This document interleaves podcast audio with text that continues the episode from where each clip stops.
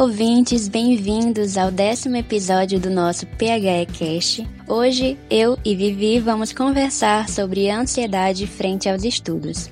Um tema sempre relevante de ser discutido, né? Inclusive com esse recorte relacionado às nossas vivências enquanto estudantes. Isso mesmo, Carol.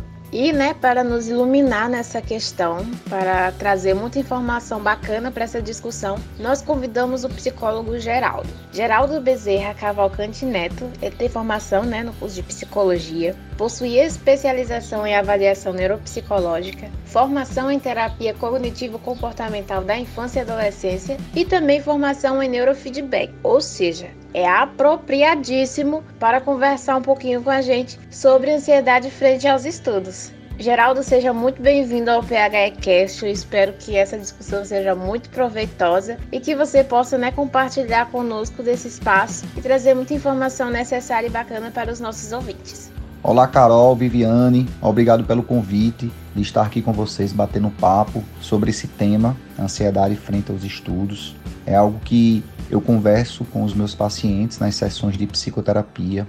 Os meus pacientes são muito ansiosos, principalmente diante das demandas acadêmicas. Noto que o nível de exigência vem crescendo cada vez mais e esses jovens nem sempre sabem lidar com essas demandas da melhor maneira possível, fazendo com que se sintam ansiosos, se sintam estressados.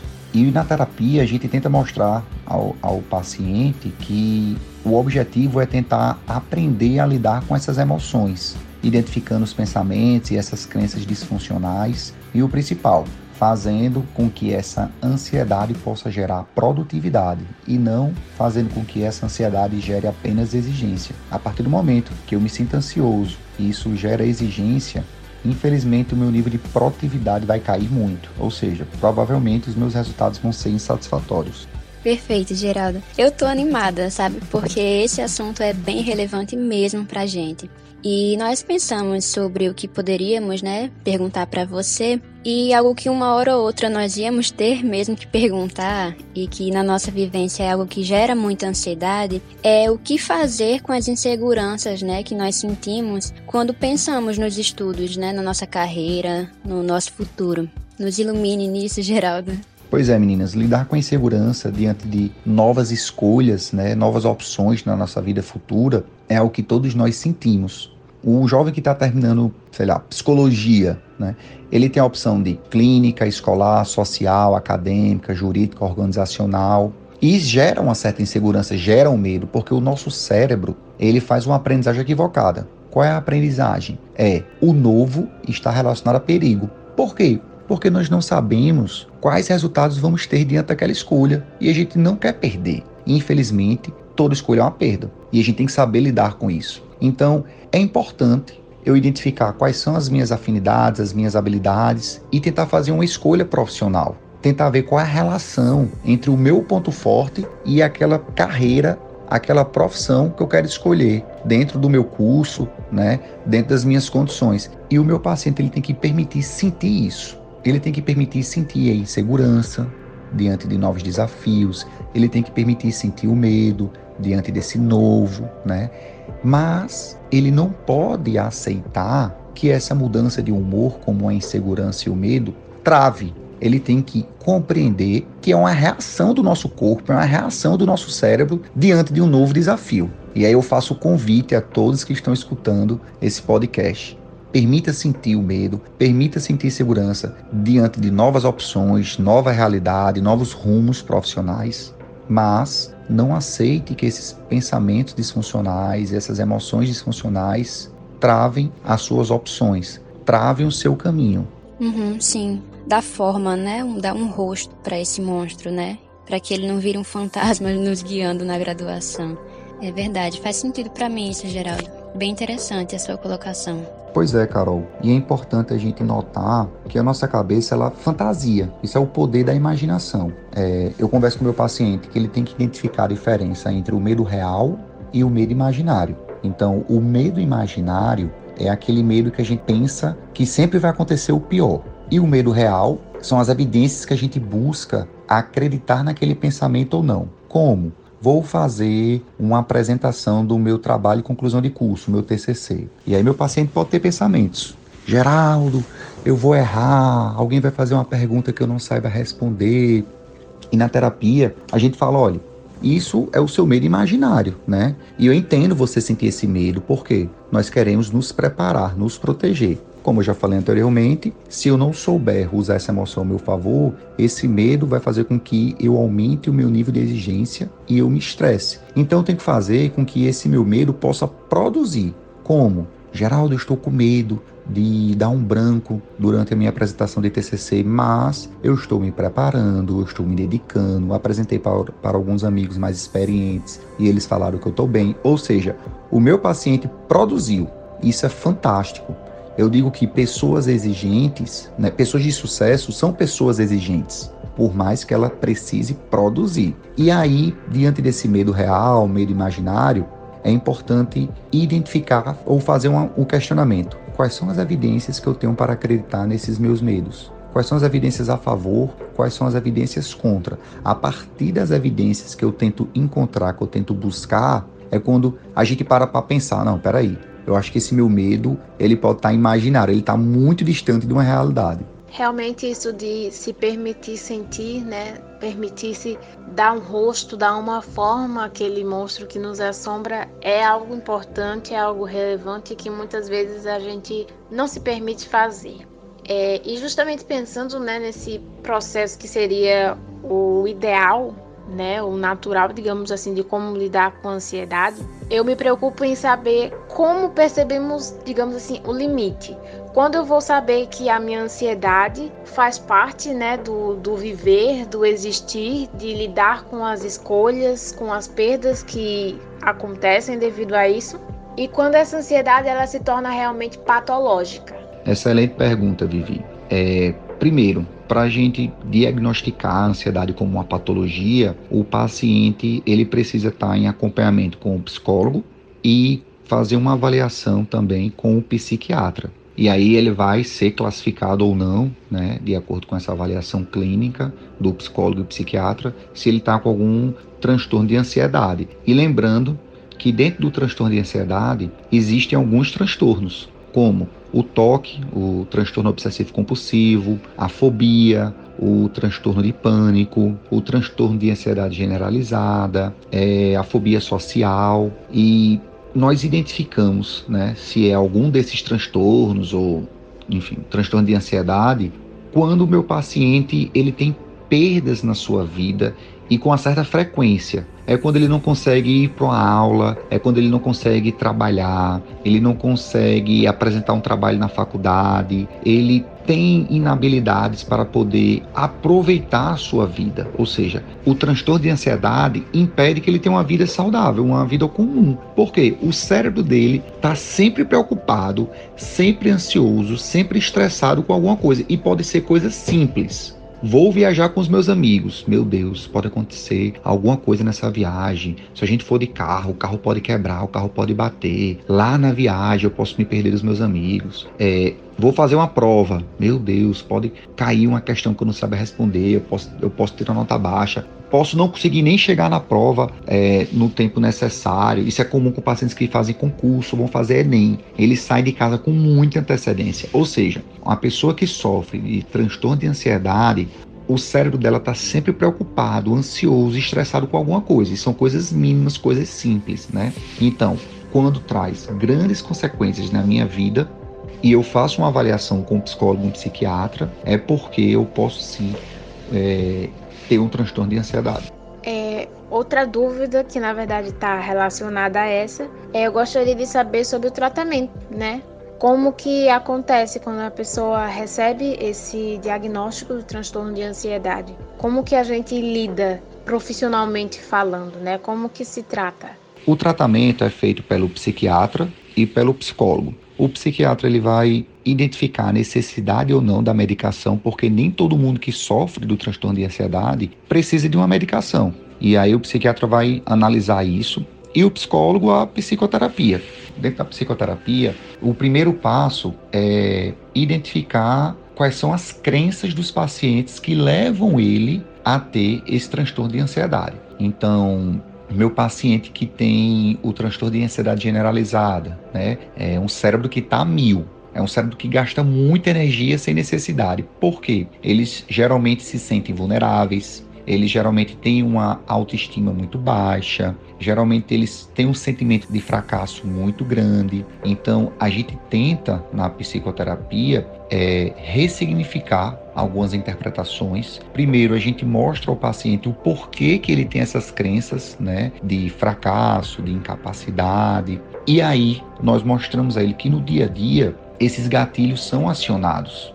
E o que é importante, não é porque eu tive experiências de insucesso do meu passado que elas vão se repetir. Mas nós criamos essas crenças, que eu sou fracassado, que eu nunca vou conseguir nada. E o meu paciente ele tem que compreender que o que faz eu hoje ter um resultado insatisfatório não é o meu histórico anterior, e sim as minhas habilidades e o meu nível de dedicação. Então, na terapia, nós vamos tentar reconstruir essas crenças disfuncionais para que o meu paciente possa ter uma vida mais saudável. Bacana, Geraldo. Eu acho que essas informações estão sendo aí valiosíssimas, viu, para a galera que está nos ouvindo. Essa questão, inclusive, da não exclusividade de medicalização, ela é bem importante também de estar sendo discutida. E, Geraldo, uma coisa que nós também temos curiosidade de saber é sobre procrastinação. Uma palavrinha aí que assombra muitos estudantes e que faz emergir muitas vezes uma culpabilização do aluno. E pensando que a ansiedade ela pode levar a essa procrastinação, a gente queria saber se existem técnicas que possam ser utilizadas para nos ajudar a procrastinar menos. Eu noto sim que em alguns casos as pessoas ansiosas elas têm uma tendência a procrastinar, porque elas enxergam a exposição como um fator negativo. E no tratamento, as pessoas elas vão precisar se expor. Né? A gente chama isso na psicoterapia de ativação comportamental. Como? Eu tenho medo de andar de elevador. Né?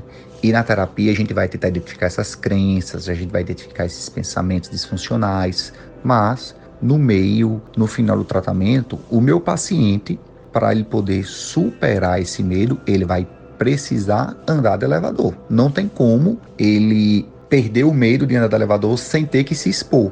E ele vai querer procrastinar, porque ele não vai querer é, bater de frente com esse medo, com essa ansiedade, com, enfim, qualquer outro humor é, disfuncional que ele tem.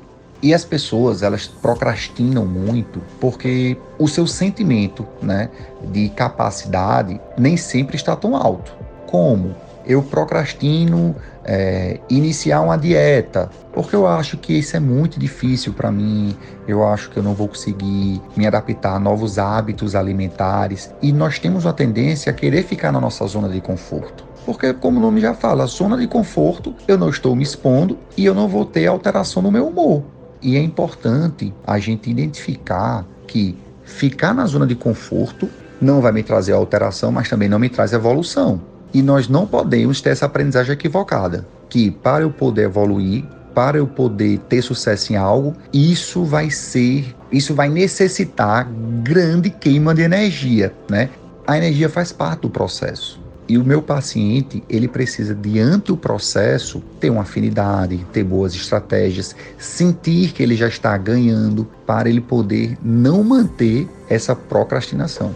Eu acho essa, esse levantamento que você fez sobre o enfrentamento muito necessário, porque a gente costuma né, tentar lidar com a ansiedade, com os problemas da vida, se esquivando, né? Escapulindo aqui, escapulindo acolá, sendo que justamente para que a gente possa inclusive reformular as nossas memórias, os nossos conceitos com relação às coisas, é preciso que a gente enfrente o problema para saber que nós somos capazes de lidar com ele, né? Exatamente. E na psicoterapia nós temos uma técnica para isso. Chama-se ativação comportamental. São pequenas atitudes que fazem os meus pacientes sair da zona de conforto. São ações que ele tem que não vão lhe trazer grandes prejuízos, mas que traga evolução para o tratamento. Vamos pegar o exemplo do elevador.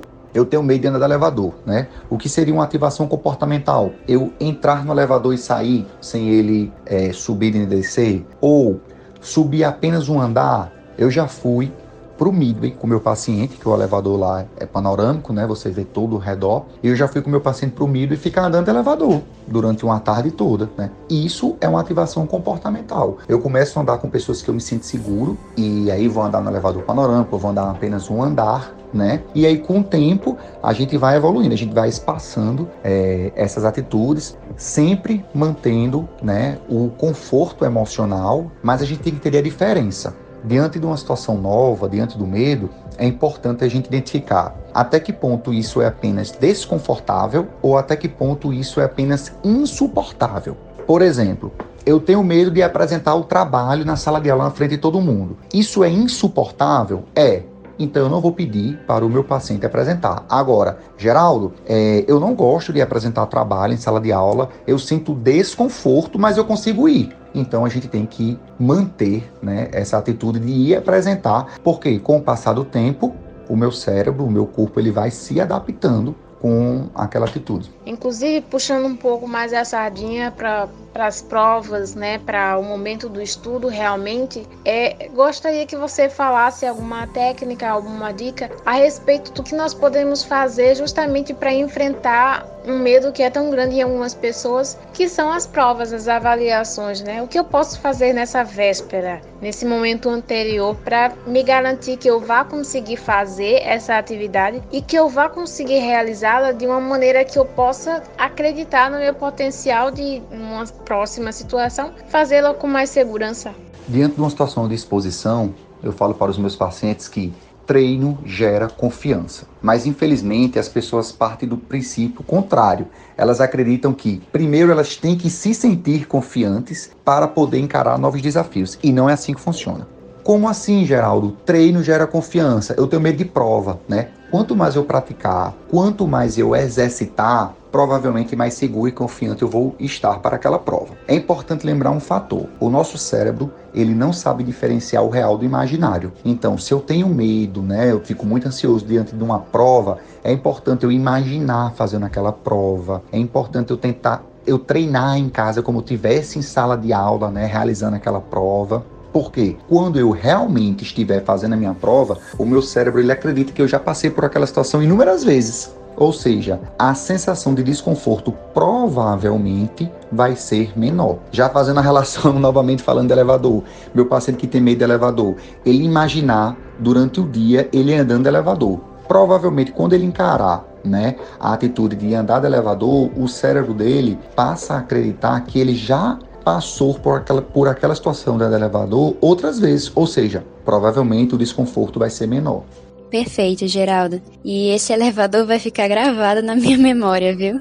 É, nós vamos caminhando agora para o finalzinho do nosso episódio, tá bom? E gostaríamos já de agradecer profundamente a sua presença aqui com a gente, Geraldo. Você foi extremamente generoso e amistoso ao compartilhar um pouco do seu conhecimento com a gente. E nós temos certeza que muitas pessoas, muitos estudantes vão usufruir dos ensinamentos que você deixa aqui falar sobre ansiedade importa muito.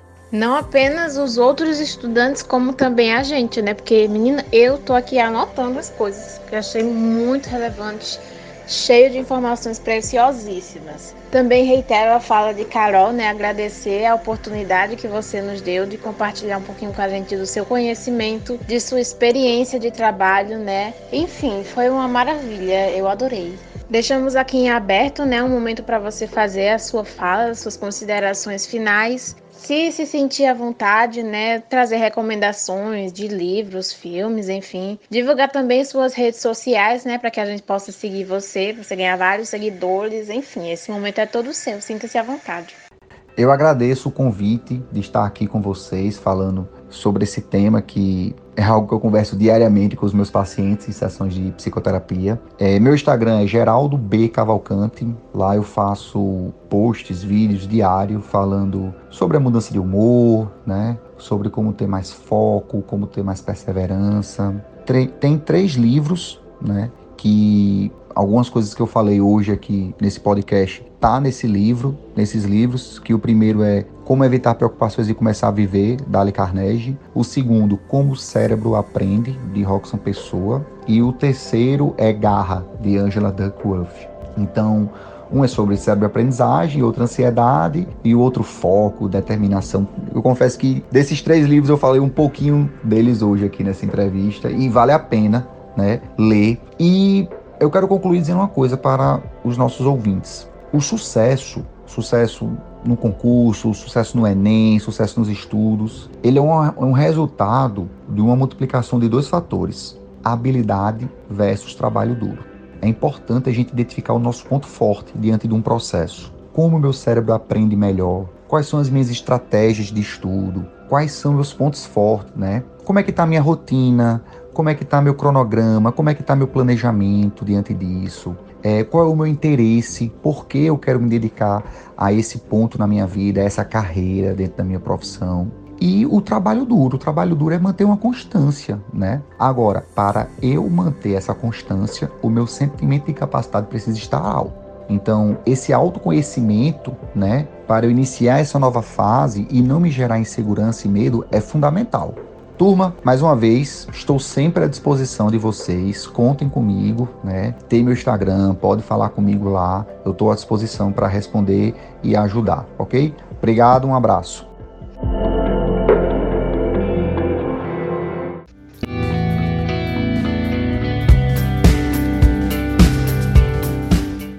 Isso mesmo, minha gente. Siga a gente lá no PHLFRN, nosso Instagram, que a gente posta tudo de bom. Tem e-book, tem podcast, tem live quase toda semana. Enfim, muitas ações que você só vai poder acompanhar se estiver seguindo a gente por lá. Então é isso. Beijos, abraços e fiquem atentos até o nosso próximo podcast.